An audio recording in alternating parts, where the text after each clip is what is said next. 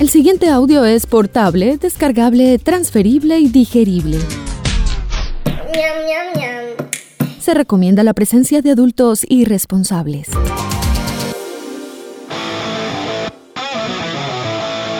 Este programa no contiene consejos para enriquecerse o hacerse famoso o fit sin hacer ningún esfuerzo. A nuestros invitados les toca trabajar, digamos que de forma orgánica. Si busca guías de autosuperación, cadenas de oración o esquemas para vender humo, continúa el scroll. Tal vez encuentre algo más abajo, o alguien, o alguno. ¿Qué tal un pastor? A partir de este momento usted se encuentra en la casa, otra forma de decir presente. Una producción de Gabriel Posada in the House para la humanidad agobiada y doliente de todo el continente. Dímelo, Gabo. Gabriel Posada saludando desde Medellín, Colombia, in the house. Bienvenidos en la casa, el único podcast que tiene un patrocinio de colchones en toda América Latina. Se ríe al fondo Luca Mese, Luis Carlos Serna. Yo al menos tengo un patrocinio de colchones. Eh, muchas gracias, Gabriel Posada. ¿Cómo está? Eh, gracias por invitarme a su podcast. Eh, yo no tengo patrocinio de, colchones, pero aquí hay como 30 gallinas. Estás desde tu casa en el campo. Sí, señor. Vereda El Tigre, municipio de Barbosa. Para que lleguen, para que lleguen. Recuerde que el tigre no es como lo pintan. Eh, sí, eh, acá en la vereda del tigre eh, es chévere, se siente una paz. En este momento mi paisaje es una mata de plátano y, al frente la montaña, la otra montaña. recuerde que tenemos como 30 gallinas, estamos iniciando el negocio de la gallina. el huevito no falta, me encanta el huevo. Cuando quieran huevo criollo a la orden. ¿Esas gallinas son felices o son gallinas en cautiverio? son felices, son felices, no están en cautiverio, ellas caminan por todo el, eh, por todo el sector, por todo el terreno, mejor dicho. ¿Hay por algún, todo el terreno. algún tipo de gallina que predomine allí? Es decir, gallina zarabiada, gallina criolla, gallina cubana. Eh, eh, no, la gallina zarabiada es la que predomina, luego la amarilla. La amarilla, pues la color marrón, marrón pues más bien. Marroncito. Muchas preguntas, muchas preguntas sobre ese cultivo de gallinas, sobre sobre ese gallinero y ese galpón que se ha armado allí. Sobre todo, quisiera saber a esas 12 gallinas, ¿alguna tiene nombre? No, no tienen nombre, pero ellas eh, ni siquiera, o sea, ellas ya no respetan al humano, Gabriel. La gallina uno ya le tiene que pedir permiso y si no le pide permiso no, no, da, no da paso. Los derechos de las gallinas también, gallinas al poder. Entonces, sí, desde mi humilde residencia, gracias por invitarme a este honorable podcast que tiene ese patrocinador, El Colchón. ¿Qué marca es el colchón? Colchones Flexo. Regálese el descanso de un flexo de medidas estándar desde 320 mil pesos y pregunte por nuestro flexo ortopédico de alta gama con 34 centímetros más de altura y suavizantes en sus dos extremos. Uy, se le escuchó hermoso, se le escuchó hermoso. Me dieron ganas de ir a visitar Colchones Flexo. Es fácil. Industrias Tago distribuye y fabrica colchones Flexo. Llámenos 301-6300. Estamos en la calle 44 San Juan, número 6970 en Medellín. Y entregamos en la puerta de su cuarto. ¡Wow! Falta ah, celular, Para, para que cuando llame le contesta a doña Lucy y usted le dice, doña Lucy, de parte de Gabriel Posada, que habló de los colchones en el podcast. Em, eh, a ver cuánto vale el colchón que yo quiero. Y si me encima los forros para las almohadas y el colchón. Celular 300 600 99 57. Inmediatamente visitaré ese número telefónico para ver qué promoción me dejan. Pues vos sabes que yo soy muerto de hambre. ¿Algún canje hago? Sí, alguna cosita saca usted de allá. aunque, sea la, aunque sea la colchoneta de espuma. Oiga, la colchoneta de espuma que es muy confortable la primera semana, pero ya después de la segunda semana uno se siente durmiendo en las tablas o en el suelo, ¿no? La colchoneta de espuma, yo solamente tengo recuerdos de una colchoneta de espuma, pero para pasar el rato en Pereira Risaralda. Era, era o la colchoneta era la colchoneta de espuma o un, un sofá, sofá cama de esos que se pliegan. Sí, claro. Pero que le queda a usted una varilla atravesada en la mitad del espinazo. Épocas aquellas que no volverán, pero bueno. No, no, pues a mis 23 y con todo el poder dirán que no hemos vivido. Muchas cosas para conversar hoy en este podcast. Tenemos invitado a Alejo Lopera que nos presenta su libro en el que plantea por qué todo el mundo habla inglés menos yo. Uy, excelente. Alejo Lopera que también ha comenzado o creció eh, trabajando él mismo con las uñas. Él comenzó haciendo su proyecto. Él comenzó, él de hecho, igual que Gabriel Posada, Alejo Lopera me aconsejaba, abrite un canal en YouTube, abrite un canal en YouTube, como cuando Gabriel Posada hace 11 años o 10, no sé, me decía, hacete un podcast, hacete un podcast. Lo hice, con ese me mantuve dos años, ingresé a la radio, me olvidé del podcast y hoy me arrepiento de eso, de haber abandonado mi atronado show.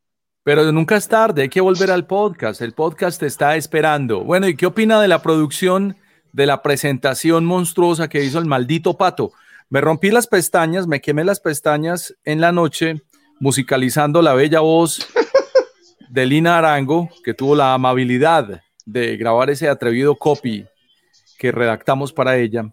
Lo mandó y yo le dije a Pato, musicalízalo usted a ver qué sale, pero me senté a hacerlo yo. Creo que el mío quedó decente, pero es que el de Pato, la producción de Pato sí es una cosa. Imagínese que se lo mostré a mi señora en la casa y me dijo, borrador.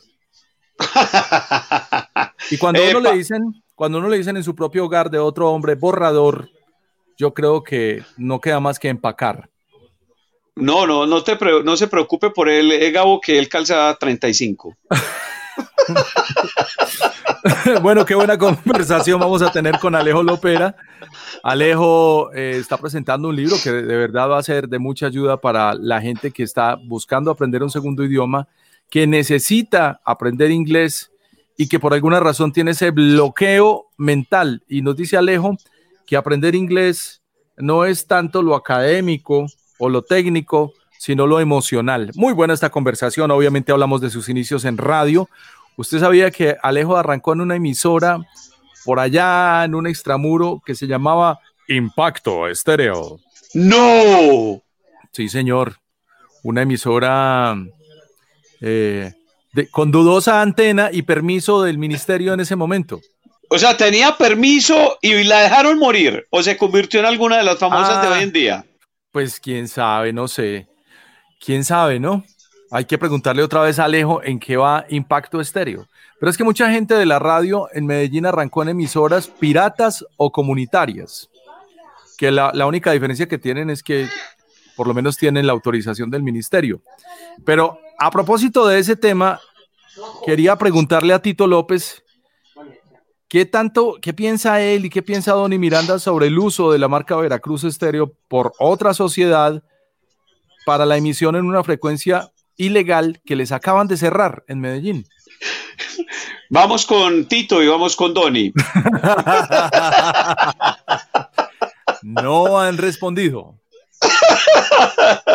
Así como los señores de Veracruz Estéreo, la nueva, pues tampoco han dado una razón clara, ¿no? Ellos dicen que un rayo les dañó el transistor, que esperan un repuesto de Estados Unidos y ahora mandan una notificación diciendo que cambiarán de dial. Eso pasa cuando las cosas no se hacen al derecho. Vamos con Cerna. Vamos, eh, sí, después. Eh, vamos, eh, Alejo Lopera, Alejo Lopera, hombre que es hombre divertido, hombre de cultura, hombre que sabe de clásicos, hombre que sabe de radio, hombre que sabe inglés, enseña inglés para adultos, enseña inglés para niños y es con él muy fácil aprender inglés porque él enseña a hablar como nosotros los colombianos, colombianos ah, ah, hablamos normalmente. Nos enseña hay que ajustar el idioma como, como uno piensa, claro. De acuerdo. Es, pero nos, exacto, nos pone en ese contexto de, hombre, eh, se puede decir borracho de, diferentes formas, ¿cierto? Sí, sí, sí, sí. Entonces yo he visto por ahí sus tips en YouTube. Eh, me gustaría eh, tener ese regalo. Para mí todo regalado, ¿no? Para mí todo regalado. El hammered, el término que utiliza Cerna cuando ya está un poco pasado de tragos. Hammered. Claro. I'm a little way too much hammered. O sea, eh, ahí lo que dijo Gabo, estoy, está volqueteado. Eso, como que ya va, va en buceta para la casa. sí, ya está volqueteado. En todo caso, si Alejo Lopera me regala el libro, vos sabes que para mí todo es regalado. Yo sí pido, ¿no? No, no tenés 43 mil miserables. Además que pues, está en preventa. Sí, sí, 43 mil pesos, pero hay que aplicarla de todo mundo. yo tengo, yo mis redes sociales, Alejo, están disponibles. El PDF. el PDF. Ah, bueno, el PDF lo descargo. Descargo el PDF. bueno, Serna, antes de hablar con Alejo Lopera, con ese, ese gran recorrido, esa trayectoria que tiene de radio desde Impacto Estéreo hasta la Superestación, su paso por la Mega, por RCN, por Blue Radio y desde luego en la televisión local, en Cosmovisión, pues recuerde que Alejo también es médico y Alejo Lopera. Cambiemos de frente mejor y hablemos de los premios Uy, no, Billboard. No, no, Uy, no, no. Ay, los premios Billboard. Me encantó la negrita y su baile, ¿no? Yo les iba a decir, se los he estado diciendo todo el medio año, hasta que nos echaron de la X. Cat. Ojo. De allá echan a todo, de allá echan a todo mundo, ¿no? Yo le dije a José Gallego, ojo con Doja Cat. Yo creo que eso también eh, incrementó un poco su ira, pero eh, el show de Doja Cat tal vez sea lo más rescatable de la entrega de los premios Billboard Music Awards, eh, subrayando el destacado premio de mejor artista latino para Bad Bunny. Lástima la música. Bad Bunny, hombre, que no sé quién está tomando esas decisiones. Bad Bunny no sabemos, eh, llegó en un momento donde se está aprovechando de la cuarentena, de la pandemia para hacer de las suyas, pero le ha ido muy bien este año. Mi pregunta es, eh, ha ganado mucho premio revista Time. ¿Alguna vez se han dado eh, estos gringos, por decirle así, estas personas de Estados Unidos que entregan esos premios y que los sacan en portadas de revista y todo eso, se, han se habrán tomado la molestia de escuchar y de analizar la letra de Zafaera. No, es que, es que ni me interesa, pues no tengo ni la más mínima intención de averiguar qué es eso. Acaba de llegar una encuesta preguntándole a mis amigos productores de radio. Estuve preguntándole, por ejemplo, a Emanuel Capa qué opinaba de las dos producciones de la presentación de este podcast y eligió la de Pato. Muy bien. Entonces, vamos perdiendo, seguimos perdiendo. es un hábito. Uno llega, uno llega a una edad en donde ya le toca de bajada y por camino empedrado. Bueno, eh, de, frente de los Billboard. Ok, o se quiere quedar hablando de Bad Bunny. Eh, no, Bad Bunny no, eh, son cosas obvias que iban a pasar en estos premios Billboard, como Post Malone, ¿cierto? La niña esta de 18 años, la de, ¿cómo es que se llama? La chiquita esta, la niña. Billie Eilish. Ajá, eso, esa. Se sabía que iban a ganar, qué bobada, ¿no?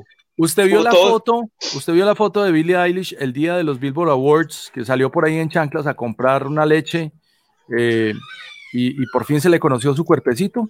Sí, sí, claro, claro. Billie Eilish, eh, pero me da la impresión, o sea, no sé, ella, ella sí será juiciosita. No lo sé, no importa, pero pues es una nena de 18 años, tiene derecho a vivir su vida de 18 años. Lo cierto del caso es que las redes sociales se enloquecieron porque la vieron un tanto pasadita de kilos. Uy, no, no falta. Bueno, hablando de otros premios, no sé si viste por ahí la fotografía de eh, la fotografía salvaje del año. Cada año, pues con tanta afluencia de fotografía y fotógrafos que hay, pues hay un premio en especial que, eh, valga la redundancia, premia a los fotógrafos que se dedican a la vida salvaje. Y la foto de este año es bellísima, es un tigre abrazando un árbol. ¿La viste? No, esa sí, no, me la perdí, me la perdí, la, esa fotografía. Tienes que salir de TikTok y visitar otras redes sociales. Ya no tienes 17 añitos. Y anda y busca a Sergei Gorshkov, que le tomó la foto a un tigre abrazando un árbol y esa es la wild foto del año 2020 más bella. Quiero contarte que hay cambios en el algoritmo en Facebook, en Twitter y en Spotify. Sí, ¿qué pasa? Cuéntame. Pues mira, yo por ejemplo en Facebook siempre pongo una opción que se llama ver primero y esa se la pongo a las revistas, a los periódicos y a los, a los blogs de música que yo sigo y de cultura, pero parece que ya Facebook bajó eso y puso como prioridad a tus contactos y a tus amigos. Entonces cada vez que entro a Facebook veo 14 publicaciones de Tito, eh, dos memes de de eh, Emanuel Capa y desde luego los comentarios políticos de mis amigos. Creo que cada vez voy a volver menos a Facebook. Ah, no, Facebook está, es muy aburridor, Facebook es muy aburridor, Facebook es para viejitos, Gabo.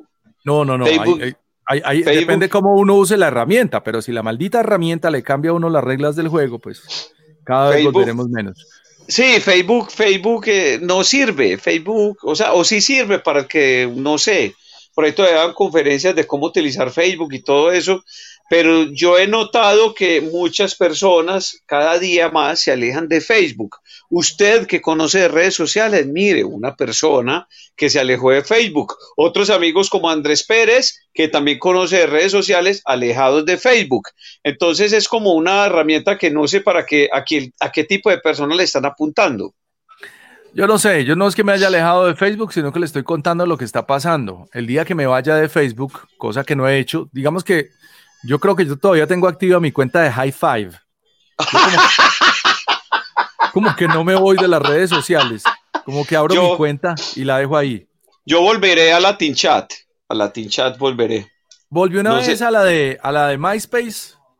Sí. Y había un gran eco. Hola. Hola. ¿Hay alguien aquí? Hola. Definitivamente hay que explorar otras redes sociales, otras plataformas como eh, Chat Roulette y Omegle. Te las recomiendo, Gabo. es más, ya las olvidé. Em, la que estoy olvidando es a Tumblr, porque Tumblr también, también cambió, pero cambió para mal. Tumblr eh, se le dañaron los ISDNs, que son las herramientas con las que se sostiene la emisión de cada uno de los contenidos y llevan fuera del aire como dos meses. Yo creo que los 11 años que invertí blogueando en Tumblr se perdieron. Estoy muy ¿Es en serio? No, pero mm. eso sí da tristeza. Por eso, pero como usted dice que es muy fácil pasarse de una red social a la otra para que vea lo que es uno estar en una red. Ay, fue madre. O sea, yo no, yo no he, borrado Facebook, pero tampoco lo visito, pues, porque me pasa lo mismo. Lo primero que veo son las publicaciones de Tito. Y, en Twitter, Twitter sí está más interesante porque ahora te da la opción de seguir etiquetas por temas. Y como yo soy medio nerdo, entonces sigo a la NASA, a la Estación Espacial Internacional, sigo cuentas de ciencia y desde luego porno. Gabo. Entonces, creo que, Twitter tiene lo mío.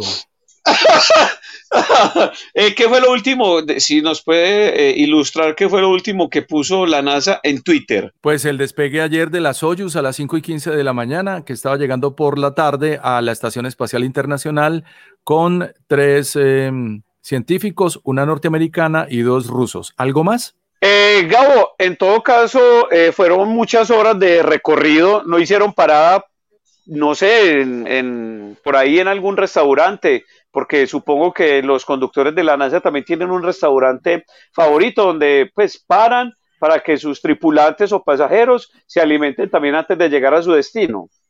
Es un comentario algo ignorante el que usted está haciendo, sobre todo sabiendo que eh, la Soyuz va a llevarle tres toneladas de mercado a los muchachos de la Estación Espacial Internacional. Ah, les va a llevar mercado. Claro, entonces usted cuando lleva mercado, usted no hace paradas, usted va derechito.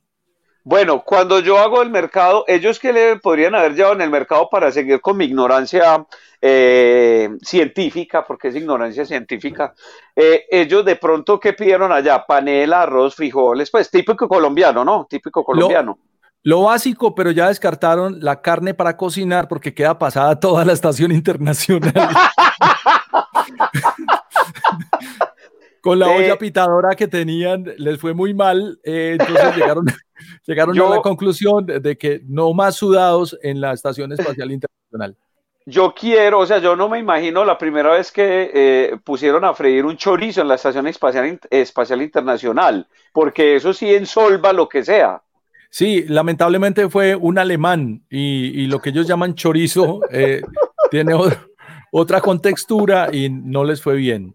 Eh, olvidemos ese capítulo y mejor hablemos de la portada de la revista Billboard del Latin Power Players 2020. ¿Ya lo vio? Eh, no, no la he visto. Eh, sigo bueno, a retuitear. La voy a retuitear. la voy a retuitear en este momento eh, una publicación de Pop Crave que muestra a Maluma con Jennifer López, no en una, no en dos, no en tres, sino en cuatro maravillosas fotos de portada. No sé cómo supo Billboard para juntar dos personas eh, tan apreciadas por otros gremios en eh, la portada de su revista. Eh, Maluma, Jennifer López. Aquí estoy mirando a ver qué fue Maluma y Jennifer López. Sí, señor. Fotos de Billboard. No, esa gente ya olvidó, ellos no tienen coronavirus, ellos no les da eso, los llevaron Ellos sí. Pero la foto sí está poderosa, déjame decir. Sí. No, hay varias. A mí, la que me parece sospechosa es de Maluma saliendo de un matorral tocándose, poniéndose la mano en la cabeza. No, pues es que cuando, cuando usted va a un matorral y se encuentra un fotógrafo saliendo, ya usted no tiene más que ponerse las manos en la cabeza. Empecé a seguir la cuenta de una anguila eléctrica en Twitter porque me parece que sus posts son electrizantes. Se llama Electric Miguel.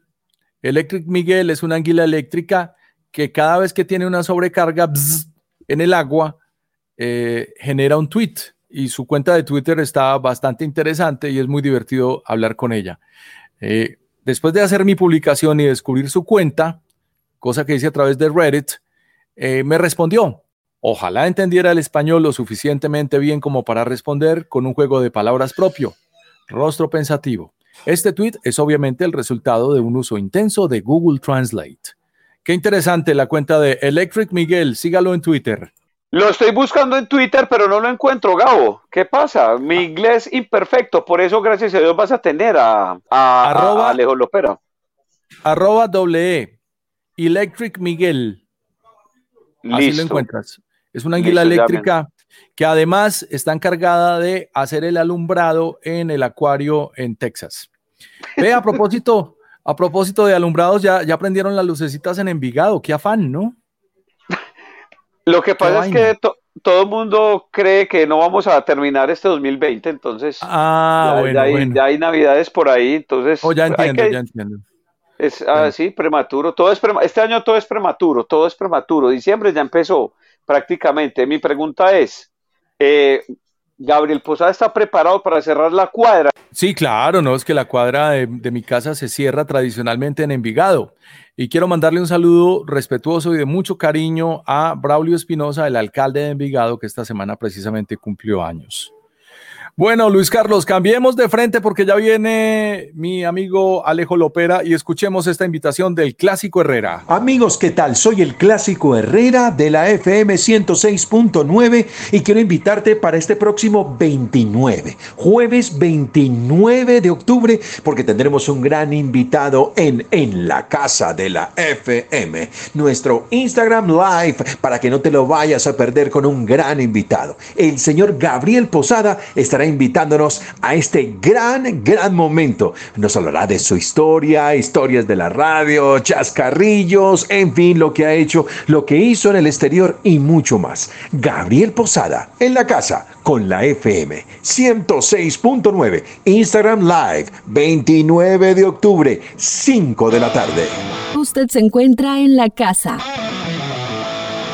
Gracias César Herrera, gracias Clásico. Ahí estaremos con la FM en esa conversación el 29 de octubre, si no es que los bloquean antes de que hablemos. Por ahora le quiero recomendar letras que se vuelven magia con el poder de las historias, las nuevas lecturas, los nuevos lectores, la nueva librería Más Lector. Te invita a leer un libro siempre y a que disfrutes de nuestro espacio para explorar un libro. Sintonízalos los viernes en Instagram, arroba Más Lector. Bueno, Serna, estuve con Andrea Claros y con Alejo Velázquez Santa de la música.fm compartiendo esta semana con ellos en una conversación prometida de una hora, se fue una hora y media, hablando de saberes digitales y conversamos mucho ahí sobre la trayectoria de radio y de medios eh, digitales en los que nos hemos movido. Muy interesante el trabajo de ellos y muy interesante el programa que hacen. Sobre todo me llama la atención que es un espacio muy, muy alegre. Es un live stream que pasan en Facebook los eh, días miércoles a las 10 de la mañana. Es tan alegre que comienzan bailando. y el comentario permanente es de mucho amor y mucha reconciliación con los músicos y con la industria que ellos representan. Buen trabajo para la música.fm, muy buena suerte y gran equipo de trabajo. Próximamente este podcast estará sonando en la música.fm. Y le recomiendo el post de Van Halen, el blog, el eh, blog que convertimos en podcast. Pues hombre, Vicky True lo utilizó al aire en la radio y yo dije, bueno, pues si Vicky True usó el post, el blog, ¿por qué no lo voy a hacer yo? Entonces lo convertí en un buen podcast que vive en Mixcloud. Mixcloud, que puede ser la única plataforma que permite hacer contenidos con música porque en el resto está prohibido. Así que si no lo he escuchado, la historia de Van Halen 1955-2020 por ahí está disponible en Mixcloud. Cerna, ¿te fuiste? Bueno, este man se fue a darle comida a las gallinas. Muchas gracias por acompañarme, Luis Carlos Serna, Luca Mese, arroba Luca Mese en Instagram, en Facebook y búsquelo también en el podcast El Asterisco con el resto del combo. Les está yendo bastante bien.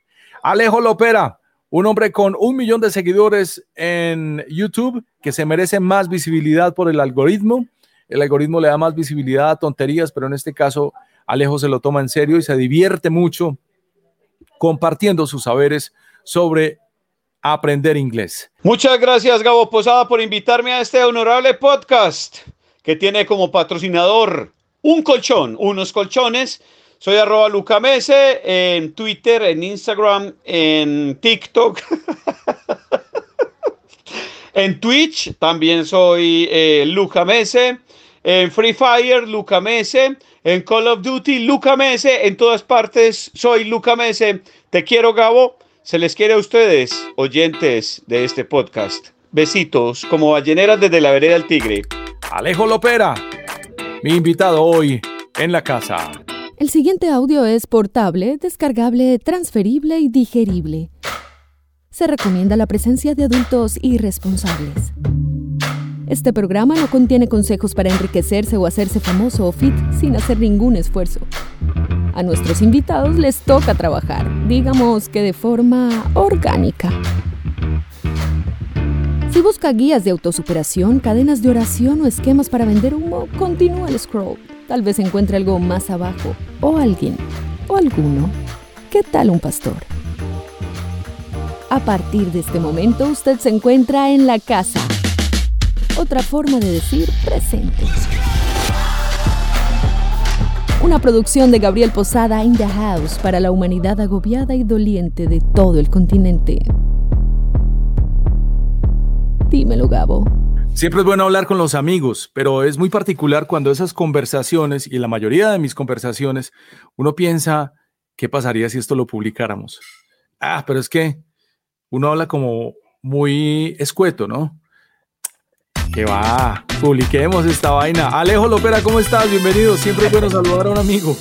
Hey Gabriel, ¿qué tal? Un abrazo. Eh, bueno, feliz de estar acá, feliz de este formato que estás llevando a cabo, de volvernos a reencontrar ante un micrófono, aunque el micrófono sea ahora una pantalla de un computador, eh, un, sistema de streaming, pero al fin y al cabo medio y, y voz y palabra que es lo que nos llama la atención. Sí, a la hora de la verdad lo que suma en estas publicaciones es de qué se habla y no por dónde se habla. Entonces, Alejo Lopera, es un placer darte la bienvenida al podcast en la casa. So, we're going to have this conversation a little bit bilingual, right? Okay, okay, let's do it. Fantastic. ¿Por qué todos saben inglés menos yo? El libro en preventa de Alejandro Lopera no es publicidad política pagada, ni mucho menos, pero sí es una guía práctica para mejorar su inglés. Este libro está en proceso, Alejo. Para llegar a este libro tuvieron que pasar muchos eventos en tu vida, ideas, trabajos, situaciones, compromisos y finalmente es una realidad. Dice aquí en la reseña que Alejandro Lopera, mejor conocido como Alejo Lopera en YouTube, es profesor con más de un millón de suscriptores que tiene como finalidad enseñar inglés al público de una manera dinámica. ¿Alguna vez te imaginaste que una reseña de estas hablara de tu trabajo cuando empezaste con un canal con 100 personas en YouTube? Mira, va a sonar un poquito pretencioso, pero sí. Yo eh, desde hace mucho tiempo me visualicé en el plano de que quería hacer cosas muy grandes. Yo soñaba teniendo un programa de televisión que enseñara inglés eh, y soñaba que Colorín Color Radio, que era una de las emisoras de, Caracol, algún día me, me, abriese un espacio para enseñarle inglés a los niños. Entonces yo dije que la mejor manera de lograr todas esas cosas era volverme muy popular rápidamente y muy masivo en un medio como YouTube. Obviamente eso se transformó al tema del libro, pero yo sí pensé alguna vez que me iba a pasar. O sea, yo no, yo no doy la típica respuesta que le preguntan a, un actor muy famoso o a un cantante, ¿soñaste que todo eso te iba a pasar? Y dicen, no, la verdad nunca me imaginé. Yo, yo sí me imaginé, yo no sé si eso suena pretencioso, egoísta o como sea, pero yo sí me imaginé que iba a, a, hacer algo grande y que eso me abriera varias puertas. La puerta que se abrió y que estoy feliz con ella fue la puerta del libro y te voy a contar cómo pasó. Mi, mi esposa compró un libro para mi bebé y, en el, y a mí me gustó mucho el libro como tal, eh, la, forma del libro. Entonces eh, vi que había un correo y un teléfono y llamé a ese teléfono y me contestó una persona y dije, mira, tú no me conoces, yo soy Alejo Lopera y quisiera, y el tipo me, me interrumpió y me dijo, el de YouTube. Yo le dije, ah, bueno, ya, ya tengo medio gol hecho. Y yo, sí, realmente, bueno, quiero eh, proponerte algo de unos libros y bueno, ya por ahí se firmó todo el cuento y arrancamos. Pero muy feliz por lo que ha pasado y por lo que va a pasar. Yo pienso que no vamos ni en la mitad. Bacano, sobre todo cuando logras superar hitos tan importantes como tu presencia en los medios locales de Medellín. Y es que Alejandro Lopera ha sido presentador de televisión, ha sido DJ de radio, ha pasado por las cadenas, tal vez dos de las más importantes del país, y eso que apenas estamos escarbando su hoja de vida porque hay cosas de él que ni nos imaginamos, pero para eso es esta conversación. Hablemos de tus días de radio. ¿Ya se te curó la enfermedad? ¿Ya lo superaste con un canal en YouTube?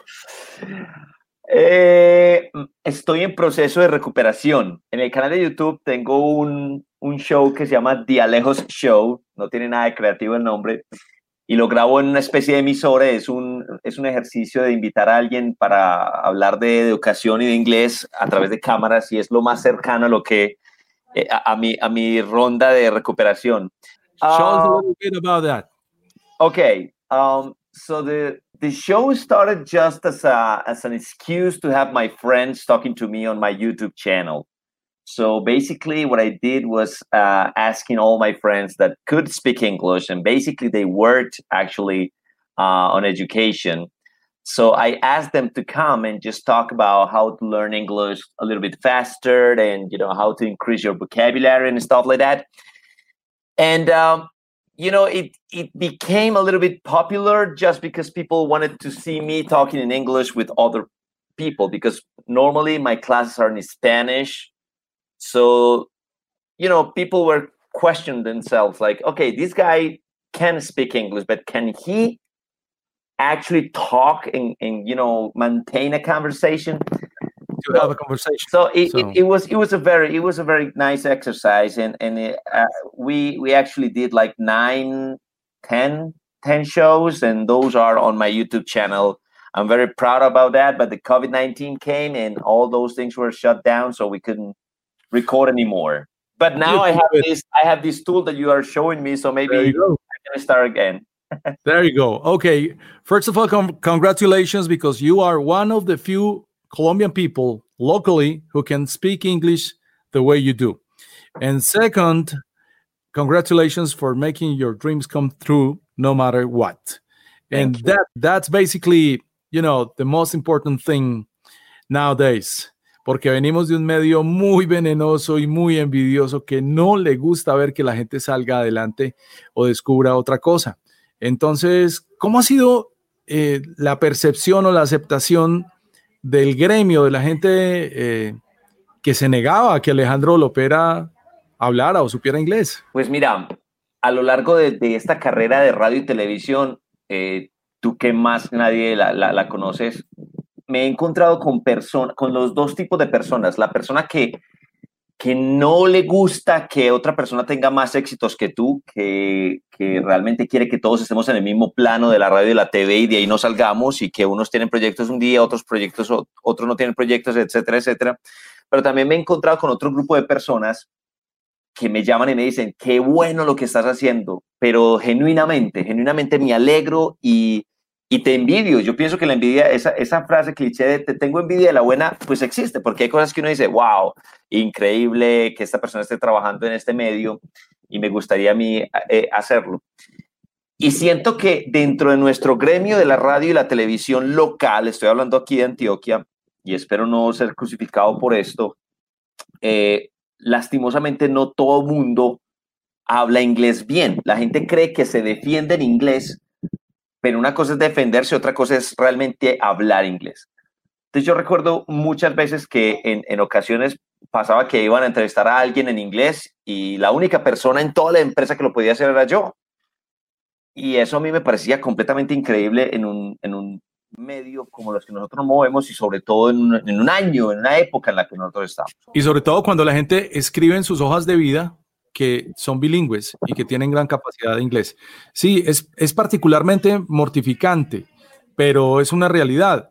Sin embargo, pues yo tampoco como que reconozco mucha gente que pueda hablar un inglés fluido y que pueda sostener una conversación para una entrevista. Sin embargo, pues ahí tenemos modelos de inglés como el inglés uribista, que es tan practicado en, en, en nuestros medios y, y, que no importa, ¿no? Es un inglés ahí que va atropellando, que, que sale con cualquier cosa y que pregunta como cualquier indio con flecha, como se le ocurre. Me llama mucho la atención ese, ese maltrato del inglés en algunos medios que ni siquiera asumen que hay gente a la que le están sangrando los oídos. Exacto, exacto. Gabriel, acabas de decir algo rotundamente importante. Hasta hace poco tú y yo, eh, y, me encanta cuando pasa que nos sentamos a hablar de radio un rato, tú me decías que yo, no, yo te decía que de vez en cuando escuchaba algunas emisoras y tú me decías, wow, pues eh, existiendo Spotify y una cantidad de cosas. Pero sabes que muchas veces dejé de escuchar emisoras precisamente por eso, porque las personas pronunciaban unas canciones de forma ridícula, que yo incluso me atrevía a escribirle a ciertos colegas y decirles, mira, te, esto te lo digo no como ex colega tuyo, sino como profesor de inglés, o sea, respeta el idioma, respeta el idioma, porque primero en la canción el cantante está pronunciando eso que tú estás diciendo 10 veces. El cantante está pronunciando esa canción 10 veces y tú lo estás haciendo mal. Y en la ciudad hay gente que habla inglés, no necesariamente que trabajen en la, emisora, en, emisoras, pero que sabe inglés y esa gente se siente absolutamente eh, ofendida eh, por, esa, por esa cantidad de cosas. Y peor aún, y peor aún los, los que las traducen, que es peor aún, los que traducen la canción. Vamos a escuchar a la agrupación metálica con One, uno. Wow, a mí, a mí, yo no sé si es, yo no sé si la gente realmente necesita que le traduzcan One. O que se la presenten. Eh, ¿Recuerdas algunos ejemplos, algunos ejemplos clásicos de, de esas palabras mal pronunciadas o de los títulos aporreados? Por ejemplo, yo recuerdo una reciente que es Linger de Cranberries. Uh -huh. Entiendo cómo hace un DJ para escuchar que el coro dice 10 veces, do you have to let it linger? Y sale al aire a decir linger. Sí. O, sí. o la de David Guerra con Sia. Bueno, ya te la voy a decir, pero ¿qué pero, ejemplos recuerdas? Mira, muchos, muchos y muy cercanos, lastimosamente. Muy cercanos es personas que conocemos en común. Eh, durante muchos años eh, se traduce o, o, o, dice, vamos a escuchar a la banda australiana Men at Work con Colin Hay, la canción Down Under, por debajo. Y, y ahí, ahí me toca a mí o sea, yo incluso los he llamado a decirle, mira, Down Under se le llama a ese, a ese país porque queda por allá, pero no necesariamente quiere decir que, que, es por debajo. No, y es que ni siquiera, ni siquiera hay que traducirlo. Sí, es que no tiene una traducción exacta, digámoslo así. Es como cuando decimos al otro lado del charco, ¿cómo putas traduce usted eso al inglés? es, es, verdad, es verdad. En español se llama así, al otro lado del charco. Hay una canción eh, de Rocky Burnett, hay una canción de Rocky Burnett que, que es un artista no muy popular eh, aquí en este lado del, del planeta, pero en otras partes es bastante popular y tiene una canción que se llama Tired of Towing the Line. Entonces, escuché hasta hace poco a un DJ de, de, de muchos años de radio traducirlo como eh, cansado de cruzar la línea. Y realmente la canción lo que dice, y si uno lee la letra, la canción lo que dice es, hey, estoy cansado de portarme bien. Y de hecho hay otras canciones que dicen la misma frase, tired of towing the line. Entonces yo digo que, hombre... Towing the line es como más como caminar por la rayita. pero, pero metafóricamente, cuando uno le dice eso, como váyase por la sombrita, váyase por la sombrita. La que estaba buscando David Guerra y Cia se llama Titanium, pero desafortunadamente en las emisoras donde hemos trabajado le decían Titanium, como si nunca hubieran escuchado el coro de la puta canción. Exacto, exacto.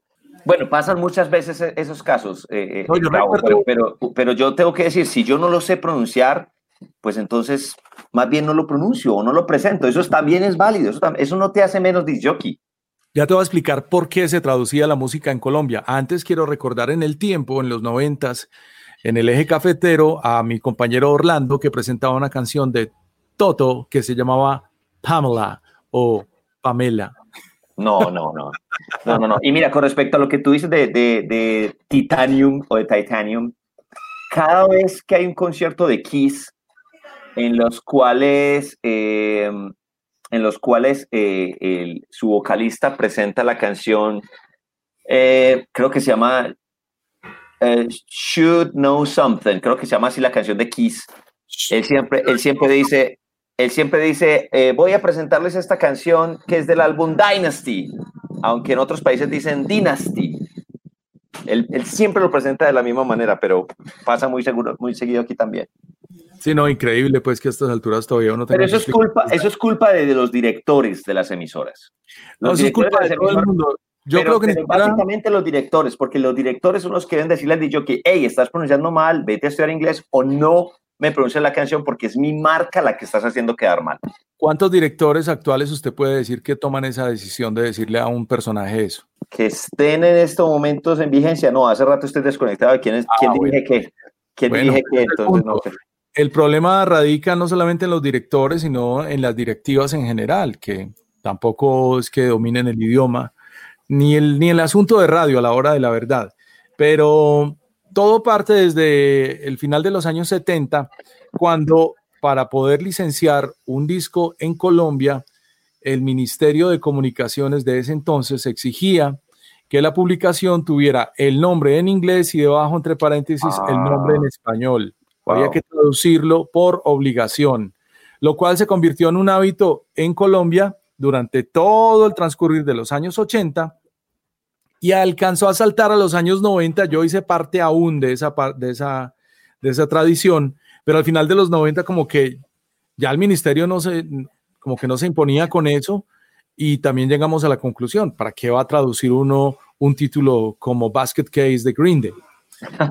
que simplemente se llama Basket Case aquí en Australia o en Cafarnaún. Pero muchos amigos se quedaron en el tiempo con la idea de traducirlo y suena muy chistoso, porque es que, eh, por ejemplo, mis conversaciones con uno de mis mejores amigos que es Joaco, Joaquín Pérez. Muy bueno, de lo mejor que... Pero es muy, tradicional, es muy tradicional, entonces... Pero es un tradicional contemporáneo, a diferencia de su hermano, ¿no? Pero estoy hablando del bueno, no voy a decir ninguno de los malos, pero Juaco se quedó con el hábito de traducirle a uno, por ejemplo, no sé, si alguna vez escuchaste el álbum Tunnel of Love de Bruce Springsteen, El túnel del amor. Y cuando termina la frase uno se queda mirando y dice, Marica, ¿en serio me vas a decir que Tunnel of Love es el túnel del amor? Y se ríe. Pero siguen pasando unas, unas vainas que uno... uno o, peor aún, Gabo, que traducen el nombre de la banda, que es peor aún porque es un nombre propio que no se debe traducir. Nosotros nos, reímos, mucho, nosotros reímos mucho de Carlos Javier, que, también lo conoces tú, obviamente, trabajó contigo, y él cuenta una historia que alguna vez él estaba en, en la Mega y, y, fue a traducir a, vamos a escuchar esta canción de Ace of Base, los haces del bajo, y creo que no sé quién era su director, entró y, y le llamó la atención bastante. Bueno, pero por lo menos había un directores que llamaban la atención con la autoridad que da el conocimiento. Pero hay, nombres, bueno, la mayoría de los nombres de las bandas siempre surgen por una situación o, o porque sí. Vaya usted traduzca Counting Crows, pues. Pero eh, hay cosas que no hay necesidad de traducir. Eh, eso en el ámbito de la radio, y ahí nos podríamos quedar hablando todo todo el episodio, porque es que hay otra vaina muy aterradora en la que incurrió la radio fue la traducción de las baladas. Y entonces, yo creo que una de las más famosas en Medellín fue la traducción de Knife de Rockwell. Cuchillo, Pero te voy a contar una anécdota. Resulta que yo no, yo no sabía quién era el señor que traducía las canciones eh, y, cuando estaba en Superestación, el clásico programa me lo presentó, se llamaba Juan Carlos Bolívar, o se llama Juan Carlos Bolívar, que era el tipo que, que decía cuchillo, cortas como un cuchillo.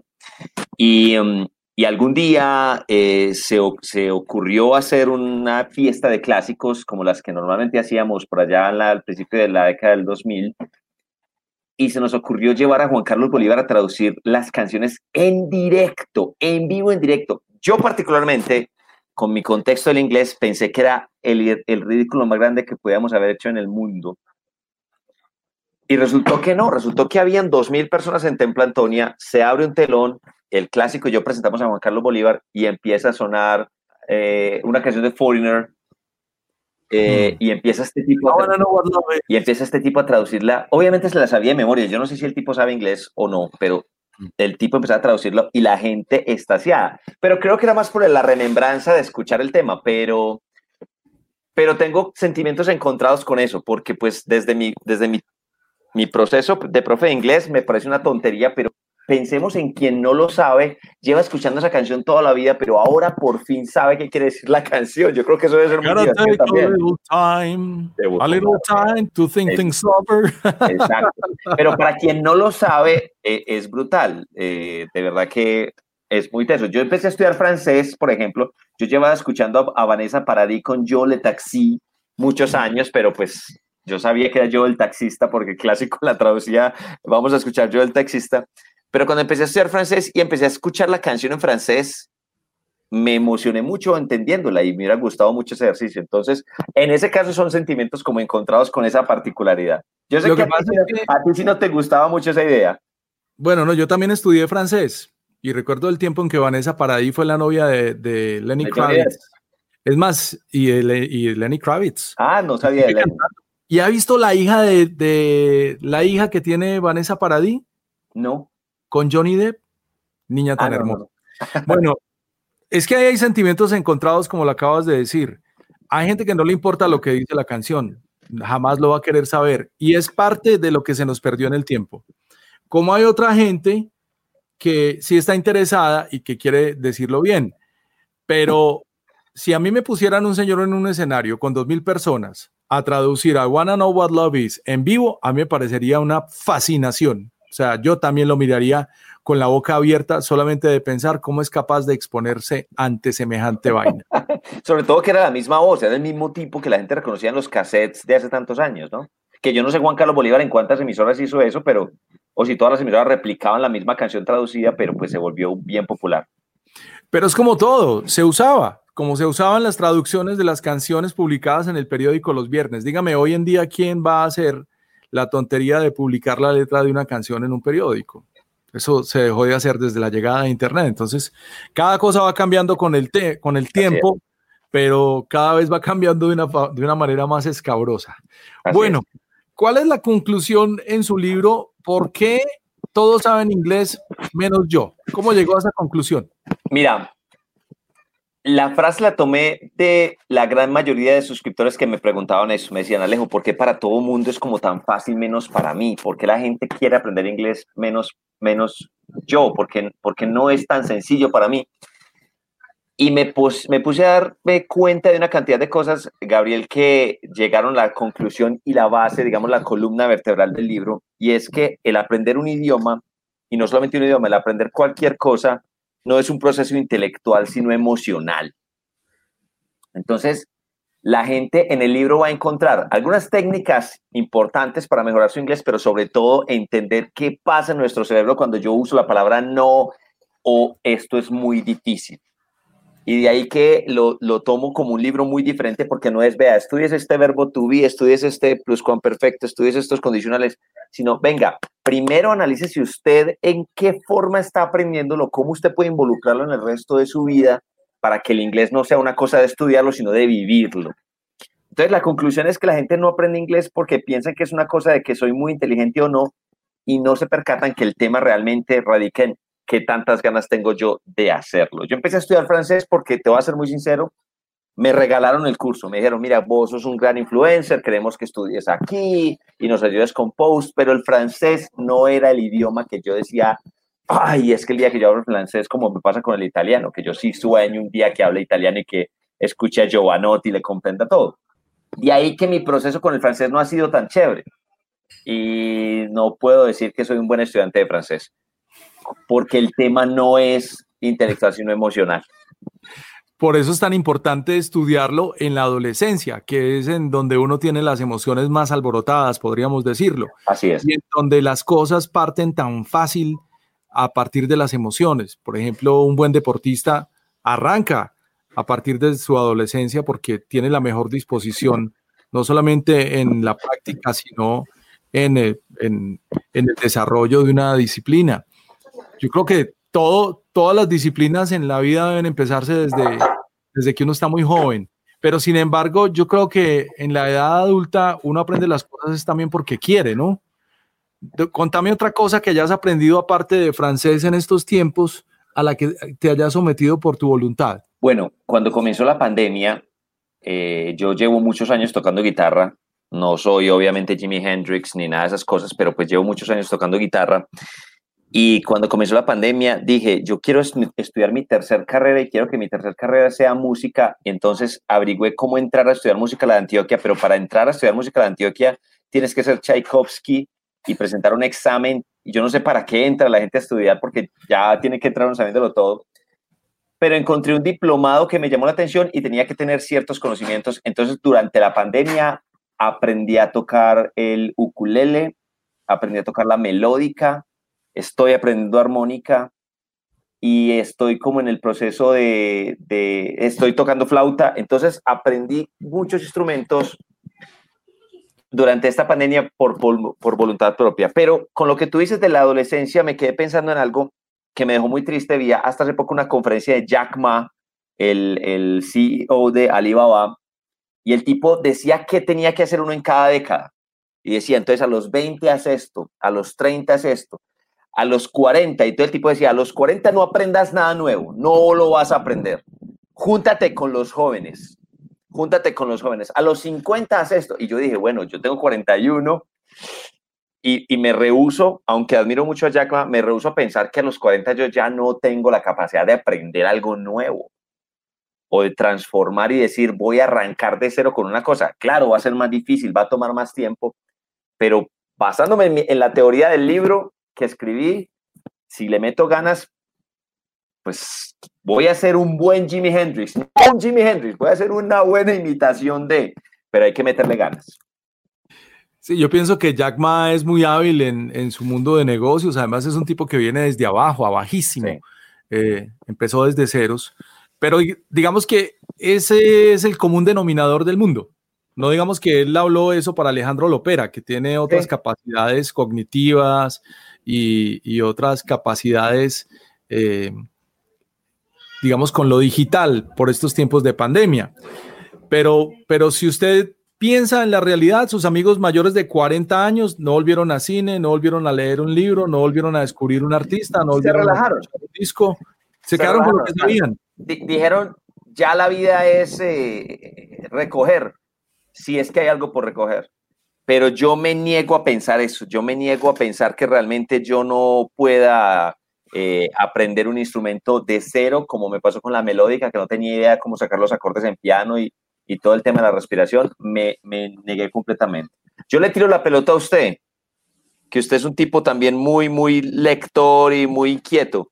¿Qué fue lo último que usted aprendió o comenzó a aprender recientemente. Y no me diga que cambiar pañales o ser papá, porque eso no es una cosa, eso es una cosa de la evolución darwinista que hay que hacer. ¿Qué otra cosa? Yo ya le hablé de la música. ¿Qué otra cosa? Sí, Imagínate que acabo de pagar un curso de locución. No, no me jodas. No me jodas. Sí, pero no, no para que me enseñen a hacer locución precisamente, sino para saber cómo este personaje, que además es maravilloso, eh, estructura su, enseñanza para yo hacer el mío.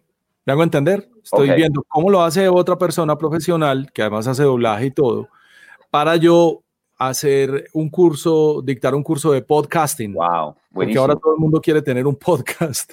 Bueno, pero entonces yo, yo, yo ya le tengo propuesta a ustedes. Yo estoy desarrollando una plataforma que se llama Gobi, eh, G-O-B-B-I, Y Gobi es una plataforma donde nosotros vamos a, a, permitir que las personas que tengan algún conocimiento puedan montar su propio curso y que los emprendedores lo compren y que con toda seguridad quiero que un curso de cómo hacer podcast esté ahí dictado por Gabriel Posada.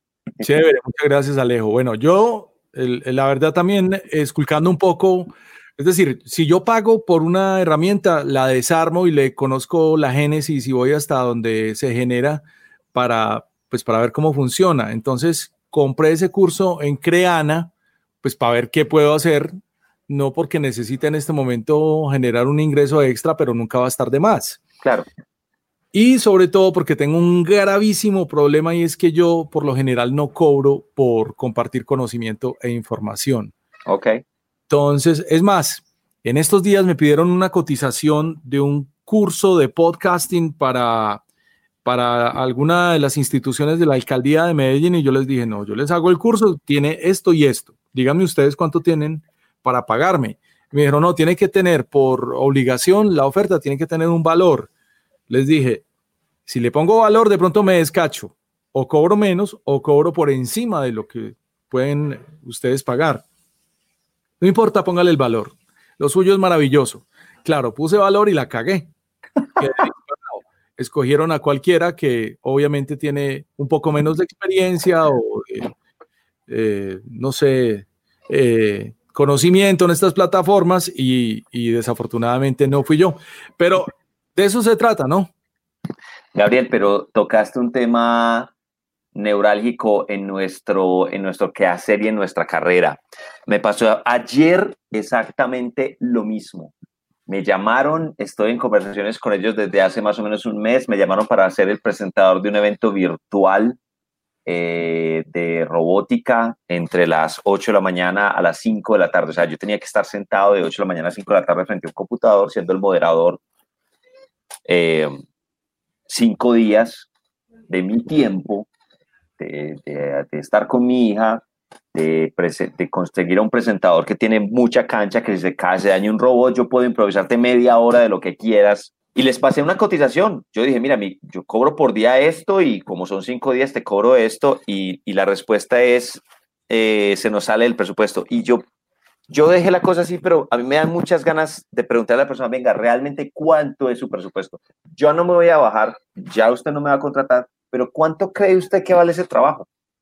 Y el problema no es lo que ellos crean, sino el problema es lo que otro les va a cobrar, que les va a cobrar seguramente más barato del 70% de lo que yo les cobre solo por acceder al trabajo. Y, eso, es un, llamado, eso es un llamado a nuestros colegas, Gabriel, que sé que, nos, que, te escuchan y te siguen. A los colegas hay que decirles, hay que cuidar el, o sea, hay que cuidar el trabajo. Mucha gente dice, Alejo, pero es que hay que trabajar, hay que trabajar. Hasta hace poco con un, con un gran colega conocido tuyo y mío también me decía, Alejo, pero es que hay que cobrar porque hay que comer, hay que trabajar. Yo le dije, sí, pero cobra hoy y no cobrarás mañana, te lo puedo asegurar. Sí, lo que pasa es que, ¿recuerdas el gremio de las cuñas? Vos también grabaste cuñas en algún ah, momento comerciales. Por favor, por favor. A mí una vez me llamó alguien y me dijo, tengo 50 mil pesos para, para que me grabe una cuña. Y le dije, mándemela, yo se la grabo gratis. Yo prefiero, yo prefiero no cobrar que cobrar barato. Y no es por soberbia ni mucho menos, pero si te están buscando a vos, si están buscando tu marca personal y tu experiencia, no creo que valga lo mismo que una persona que no la tenga ellos, verán, ellos verán y Next Online. Alejo, ¿cuánto llevas en eh, los medios de comunicación? ¿Cuál fue la primera emisora de radio en la que estuviste o cuál fue el primer medio en el que ejerciste? Cuando yo decidí estudiar esto, que mi mamá se puso muy triste porque pensó que me iba a tener que mantener toda la vida, eh, fue en el 96 que yo estudié, eh, entré a estudiar una carrera nueva al Politécnico Colombiano Jaime Sasa Cádiz llamada presentación para radio y televisión. Esa carrera duró tres generaciones, eh, y ahí se acabó y se convirtió en producción para televisión y bueno, ahora es comunicación. Y mientras yo estaba estudiando la carrera, me enteré que había una emisora comunitaria en Belén Rincón llamada Impacto Estéreo. Entonces yo fui a Impacto Estéreo en acción comunal con las cajas de huevo, con, con dos caseteras, los, las canciones se tiran por cassette y, el, y al escuchar ellos que yo estaba estudiando radio y televisión, yo no tenía ni idea, pues inmediatamente me, me dijeron, listo, venga aquí, me dieron un programa se llamaba Voces Románticas de 2 a 3, y yo presentaba canciones de música romántica. Y lo que yo tenía en la cabeza era hacerlo como lo hacía Sandro. Entonces yo salía al aire, vamos a escuchar la hermosa voz de Nino Bravo a esta hora con la canción Un beso y una flor. Son las 2 de la tarde, 15 minutos en Impacto Estéreo, porque yo pensaba que así era la, la, vaina. Era el formato de radio reloj en FM entonces. Sí, sí. Sandro no habla así, Sandro dice, mis amigos y mis amigos, ustedes son mis amigos, yo soy mis amigos, todos somos amigos, bienvenidos a la voz de Gloria. Sí, exactamente, muy buena imitación. Pero entonces me, convertí en director de la emisora y estuve al frente de esa emisora durante dos años, eh, transmitiendo la Semana Santa con móvil, incluso eh, cobrando cuñas para poder pagarle a los chicos. Yo le pagaba a los chicos de la acción comunal. Eh, alguna vez entraron cinco tipos con unas caras que ni te las describo. Y esos cinco tipos hacían parte de una banda llamada Los Magníficos, que era la banda que regía criminalmente en el barrio. Y yo dije, me vinieron a matar, algo, algo hice, no tiré una canción que alguien pidió y sabes que los tipos me dijeron, mire, le queremos agradecer porque usted tiene aquí pelados que están metidos en el cuento de la radio, fascinados y no están tirando bicho en las calles, gracias, cuente con nuestra protección, una cosa increíble.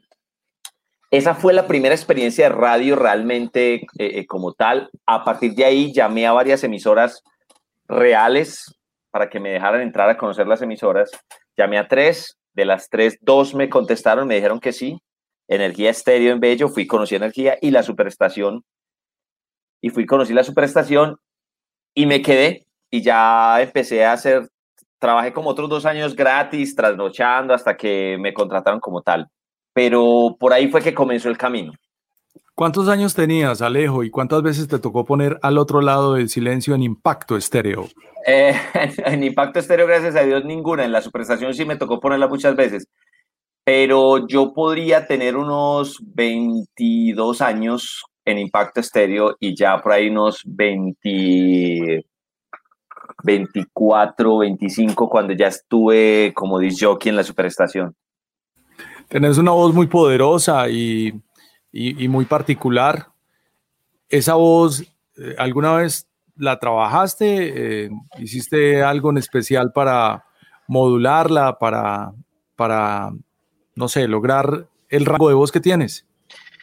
No, ahí existía un libro en la casa de una tía mía, un libro que hablaba de cómo cantar y había un capítulo específico que, que, decía de cómo recitar. Entonces yo me leí muchas veces ese capítulo y trataba de recitar un poema que me enseñaron mis abuelos que se llamaba El Brindis del Bohemio. No sé si alguna vez lo escuchaste, El Brindis del Bohemio. Claro, además que se acaba de morir el indio Rómulo, que es... exacto, exacto. Entonces yo trataba de decir, en, en, torno a una mesa de cantina, una noche de invierno, entonces trataba de, de jugar con eso pero nunca he tenido entrenamiento propio. De hecho, ¿sabes qué? una cosa que me tiene muy triste es que he ido perdiendo mucha fuerza. Yo primero podía pararme en una tarima y animar una tarima o en una discoteca mucho rato y no se me quebraba la voz y ahora trato y, al cabo de una hora más o menos eh, se me va la voz completamente. Entonces, no sé si es la edad o la falta de práctica, pero esa potencia se ha ido perdiendo.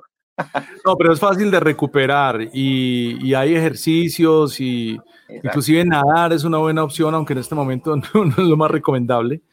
Pero eso depende de uno también, la capacidad pulmonar se va perdiendo, Alejo. Es verdad, es verdad. Y ahora con el tema de la de estudiar música me pasó algo muy particular, es que cuando empecé a estudiar armónica, la armónica es el único instrumento que también funciona soplando y aspirando, eh, empecé a sentir un dolor en el pecho y yo pensé que era coronavirus. Al principio de la pandemia todo era coronavirus. Yo dije, me está dando coronavirus y qué cuento. Y es el tema de la respiración, como tú dices, hay que entrenar eso. Esa es una de las cosas que vamos a aprender después de los 40.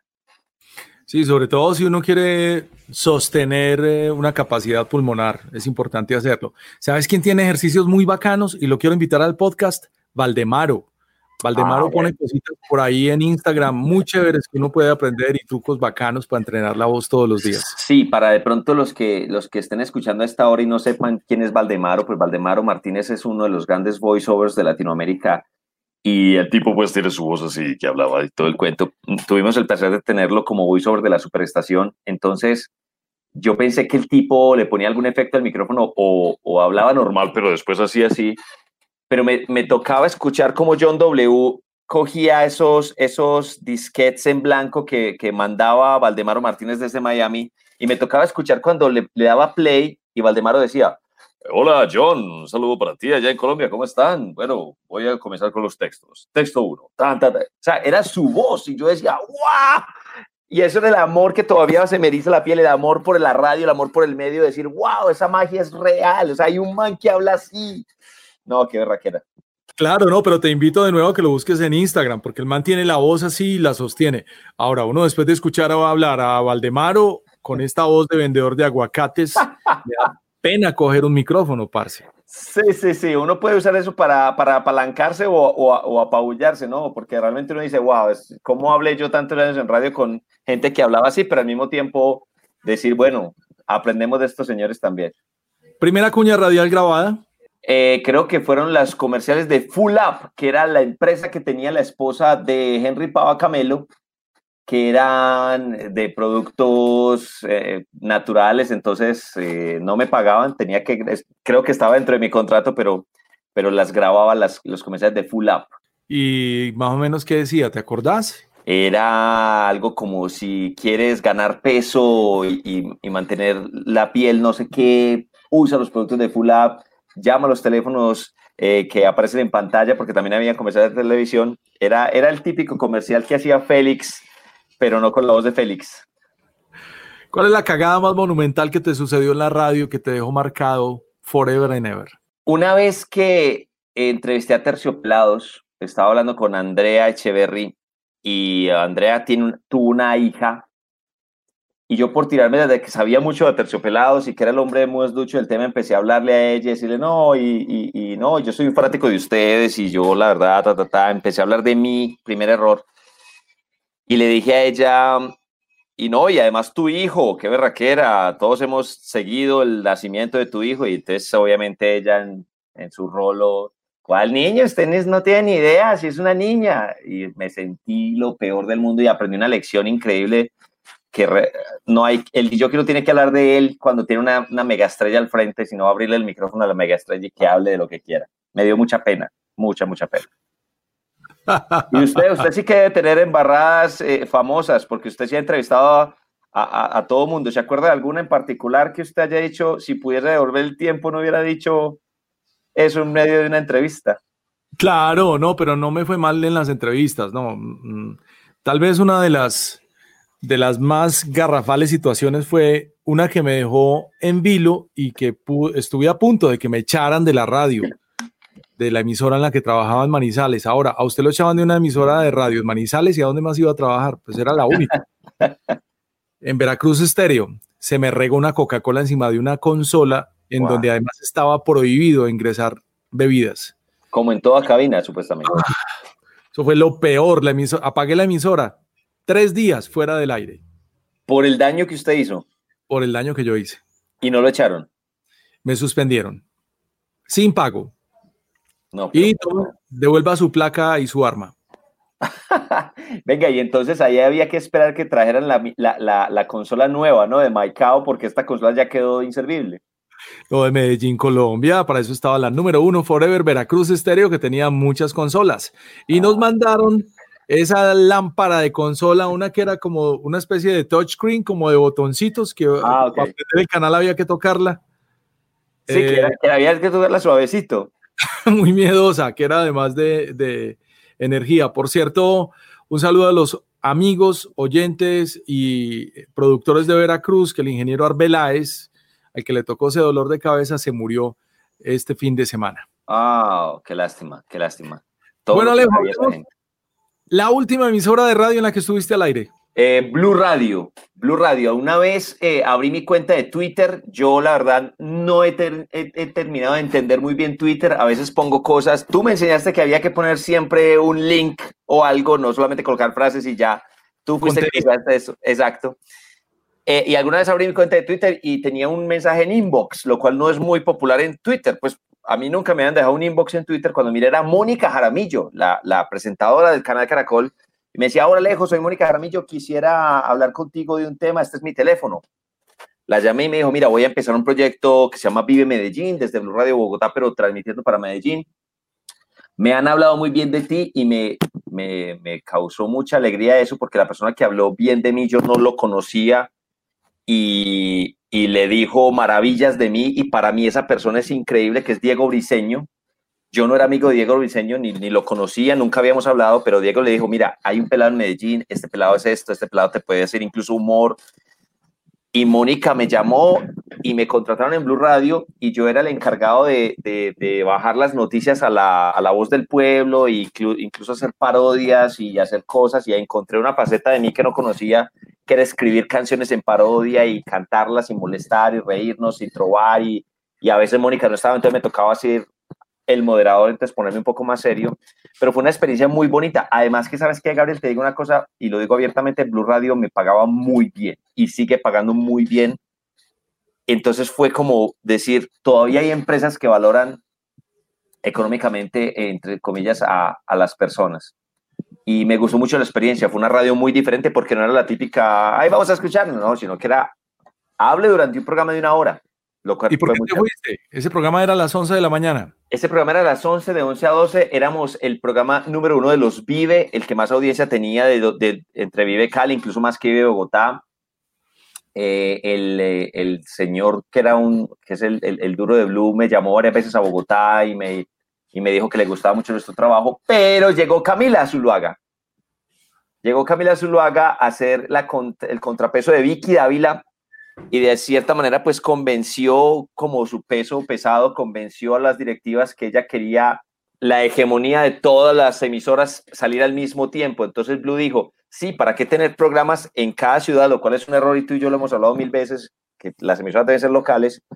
Y hizo un anclaje nacional y a nosotros nos llamaron nos dijeron, mira, el programa nos encanta, pero pues este fue uno de los pedidos de Camila y hasta ahí llegó la experiencia en Blue Radio.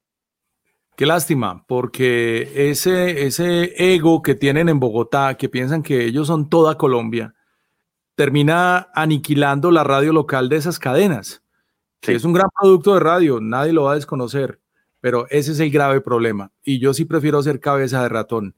Pero contame un poco sobre Carlos Arturo Gallego, o sea, ese fue el jefe, el duro que te contrató para que hicieras el contenido de Blue Radio. Sí, una vez Gallego me, me mandó llamar, me dijo que fuera a Bogotá y fui me metió a la, la emisora, a, a, la, a, la, oficina de él.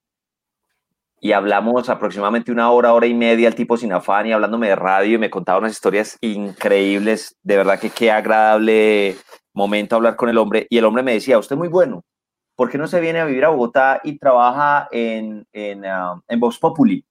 Véngase para Bogotá y trabaja en Vox Populi, usted es muy bueno. Eh, ¿Usted sabe hacer imitaciones? Yo le dije, no, pues la verdad no.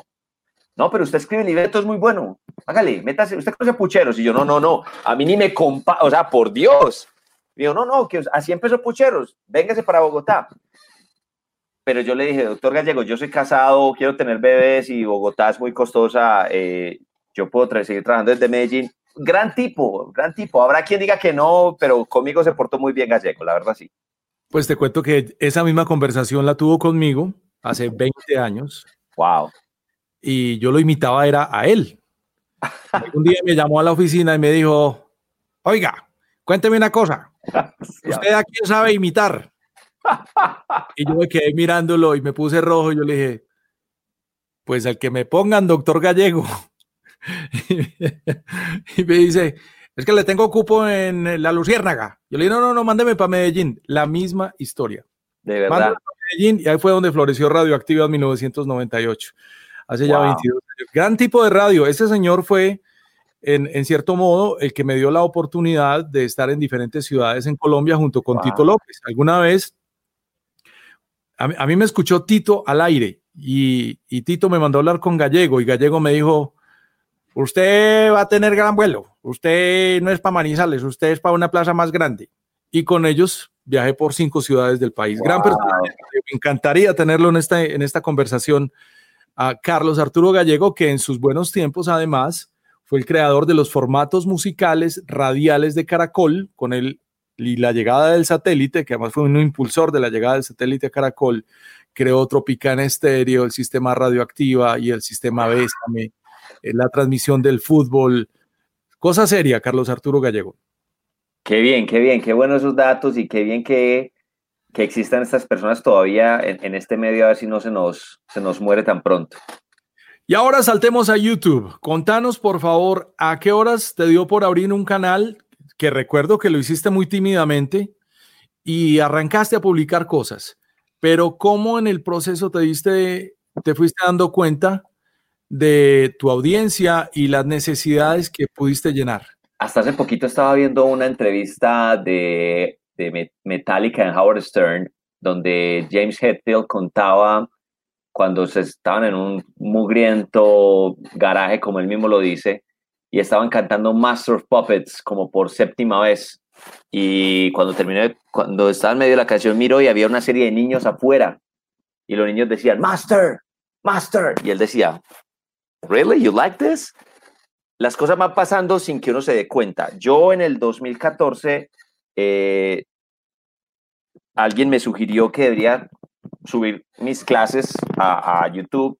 Yo la verdad ya tenía un canal de YouTube donde subía las cosas de muy masculino, que era el programa que presentaba en Cosmovisión.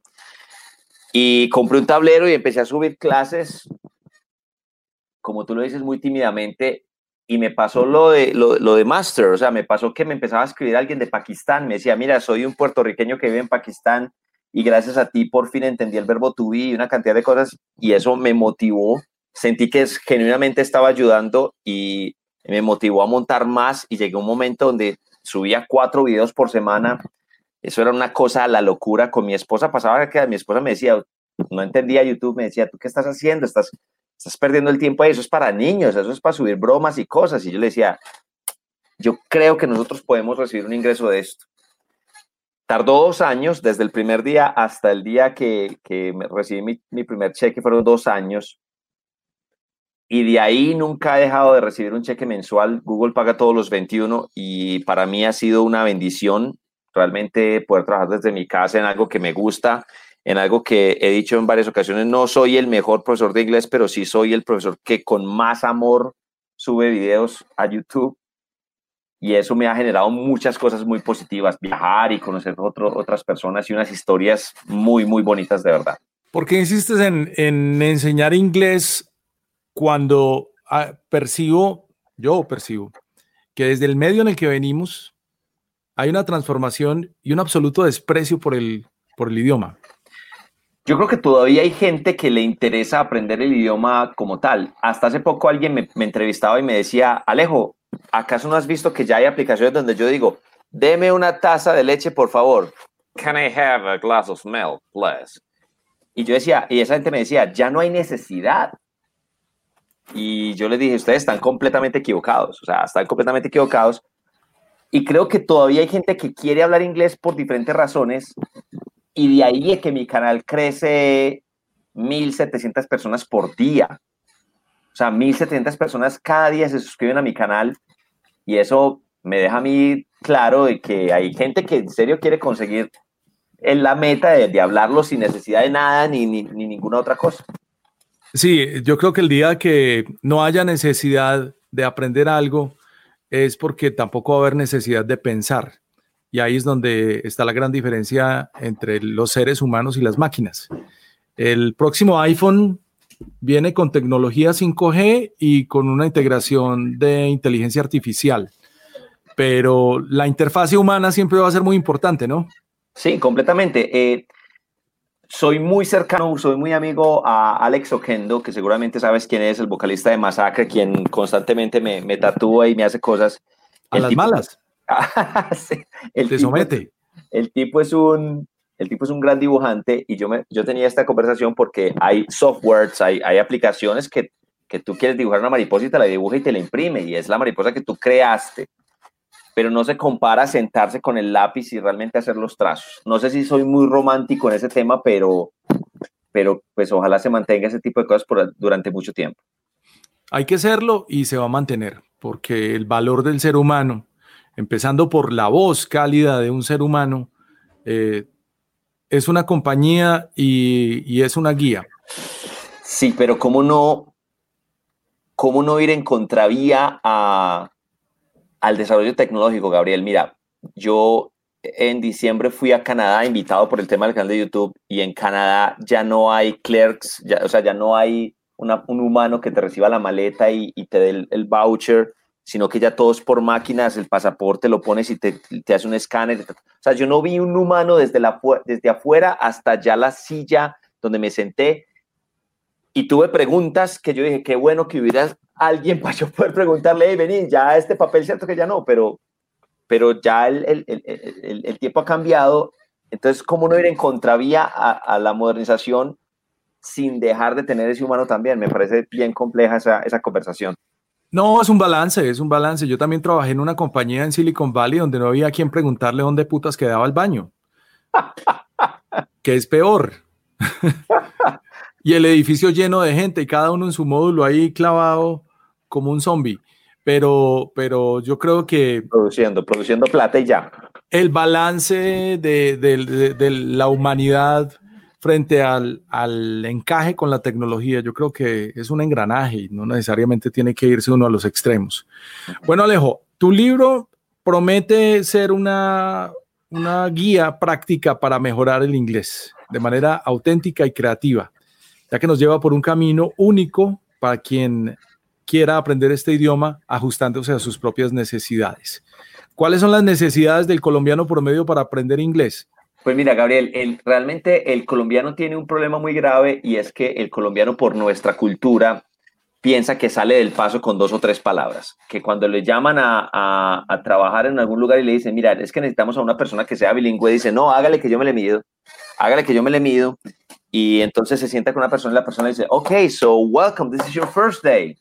Ah, thank you, thank you. Ok, so what are your expectations? Eh, y ahí hasta ahí llega el tema. Ahí queda gagueando, ahí queda chapaleando. Ahí queda gagueando, Entonces, entonces realmente lo que nosotros necesitamos como, como región, primero es un cambio de mentalidad y pensar que realmente el inglés es un tema, primero que no es difícil, dependiendo de cuántas ganas tengas, y segundo que es una vaina que hay que aprender hablarlo bien. A mí la gente me dice, no, yo, yo por ahí me defiendo, yo por ahí me defiendo. ¿Y qué es defenderse? ¿Qué, ¿Sabes dónde estás parado según el marco común europeo? ¿Sabes qué es el marco común europeo?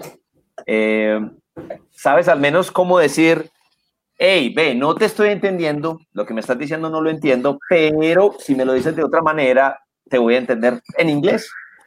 Yo creo que el, el, el colombiano y el, y el latino como tal necesita un cambio de mentalidad y en el libro lo tocamos en el capítulo donde hablo precisamente de que la importancia realmente del inglés es mucha, pero también es mucha las ganas que hay que ponerle para poder aprenderlo y espero que realmente aporte algo en ese sentido. Bacano, yo pienso que el mundo está construido en inglés y en, en ingeniería y en código, en esas tres bases y todas van hacia lo mismo. Pero hay otros idiomas emergentes como el mandarín que vienen siendo muy populares, sobre todo en las generaciones más jóvenes. ¿Qué hay de eso? Eh, ¿Cómo contrasta eso versus el inglés tradicional? Yo pienso que la fuerza de los asiáticos en, dominar el mundo entre, en, el buen sentido de la palabra, con sus productos, con su música. Mira, el, fenómeno del K-pop, a nosotros no nos tocó radiarlo como, como le está tocando a las emisoras actuales, pero todo lo que se está llevando a cabo, el tema del cine, incluso el tema de la literatura, los manes ya se están metiendo en la, película de ser protagonistas y no simplemente la gente de ojos rasgados, pues obviamente eso va a conllevar a que ya sus productos estén alejados del tema del inglés y vea, es que lo mío bien, las instrucciones mías vienen en este idioma y yo no tengo por qué ponerlas en inglés y de aquí a que en unos años aprender inglés ya no va a ser la obligación y el único idioma universal, universal, sino que también alguno de estos, bien sea el cantonés, el mandarino, el chino, pues va a ser uno de los que mande la parada. Siento que, que así como en los 80 la gente entendía que era welcome, que era hello, que era people is nice, que era people are nice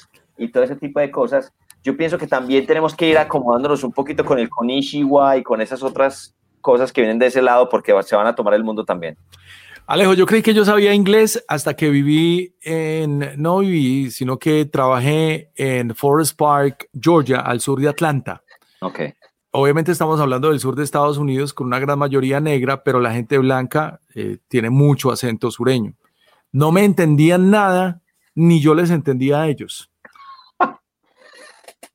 Sí, sí. Eh, eh, pues yo en, los lugares que he estado, cuando he viajado y he, vivido, pues no son personas que tengan un acento muy marcado.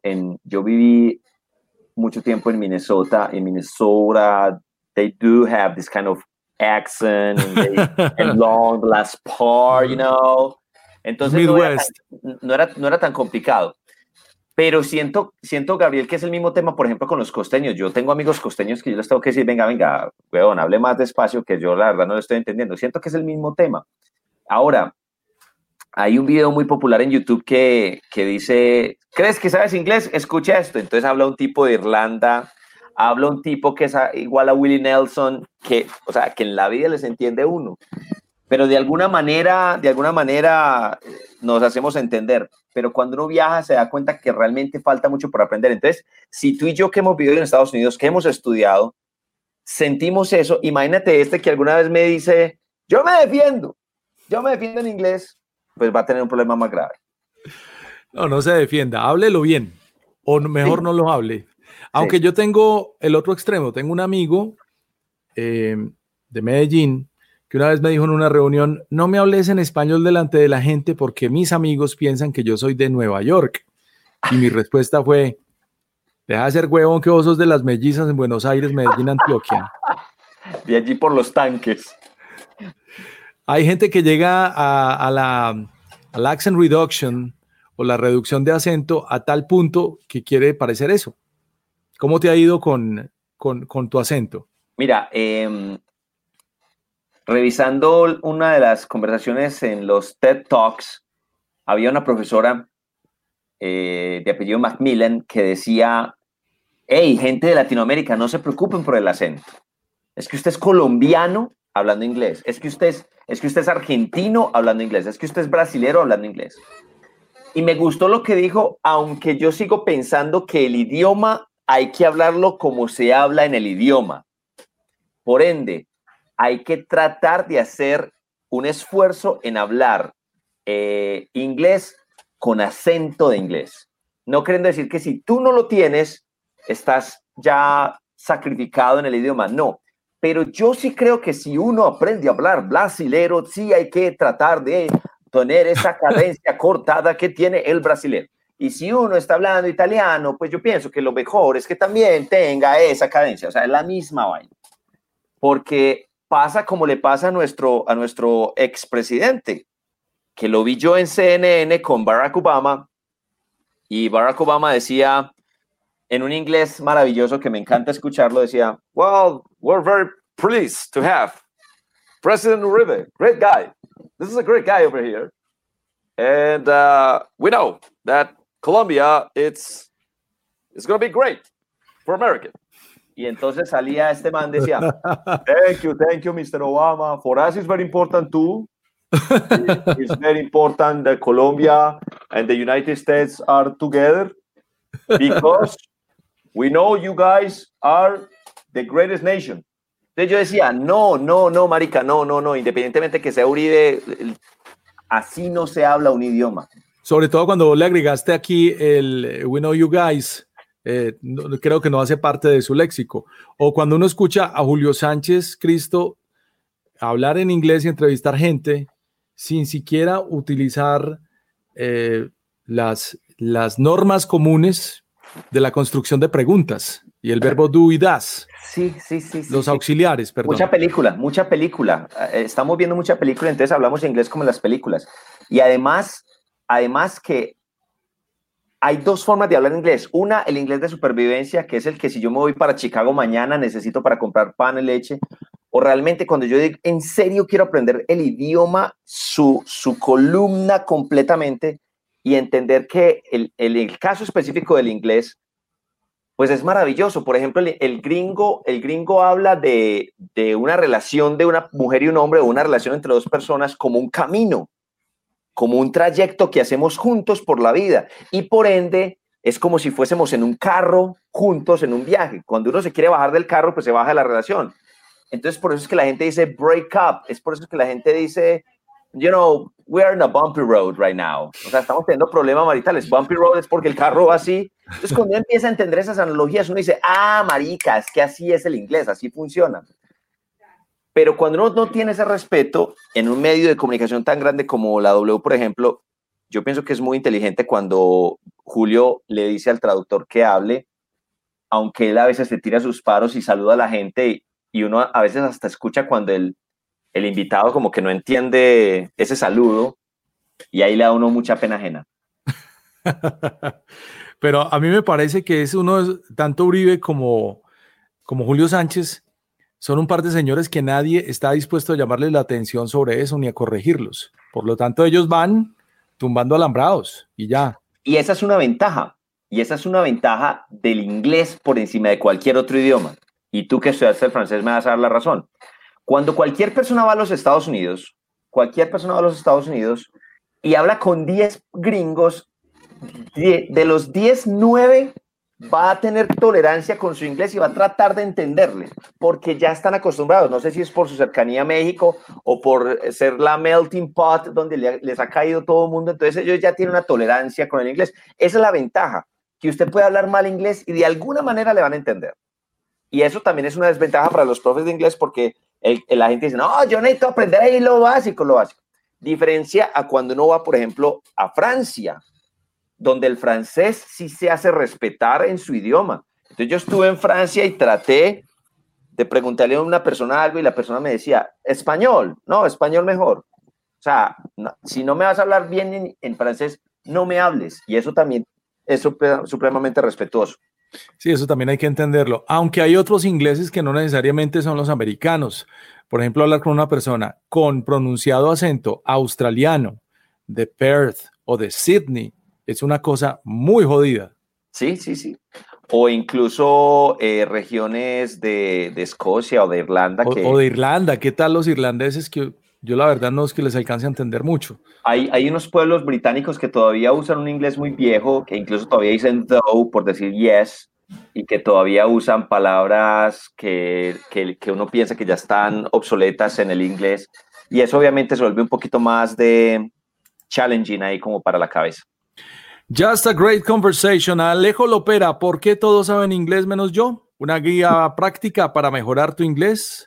Un libro que va a estar disponible en las librerías próximamente. ¿A partir de qué fecha, Alejo? Pues estamos eh, calculando que después del 20, 25 máximo de octubre va a estar en todas las plataformas, va a estar en Amazon, pero también va a estar en México, Perú, Chile, Bolivia, Centroamérica y en los Estados Unidos van a estar en las librerías. Aquí en Colombia, pues obviamente estará en Panamericana y estará en las librerías Nacional y entre otras más.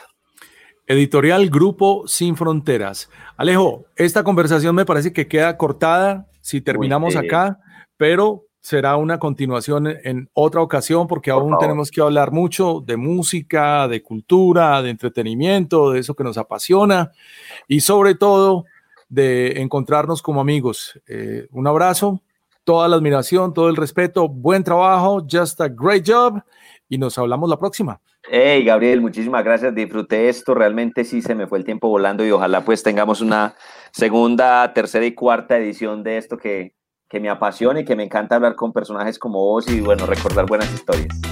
Alejo Lopera hoy en la casa, un abrazo. Chao, chao.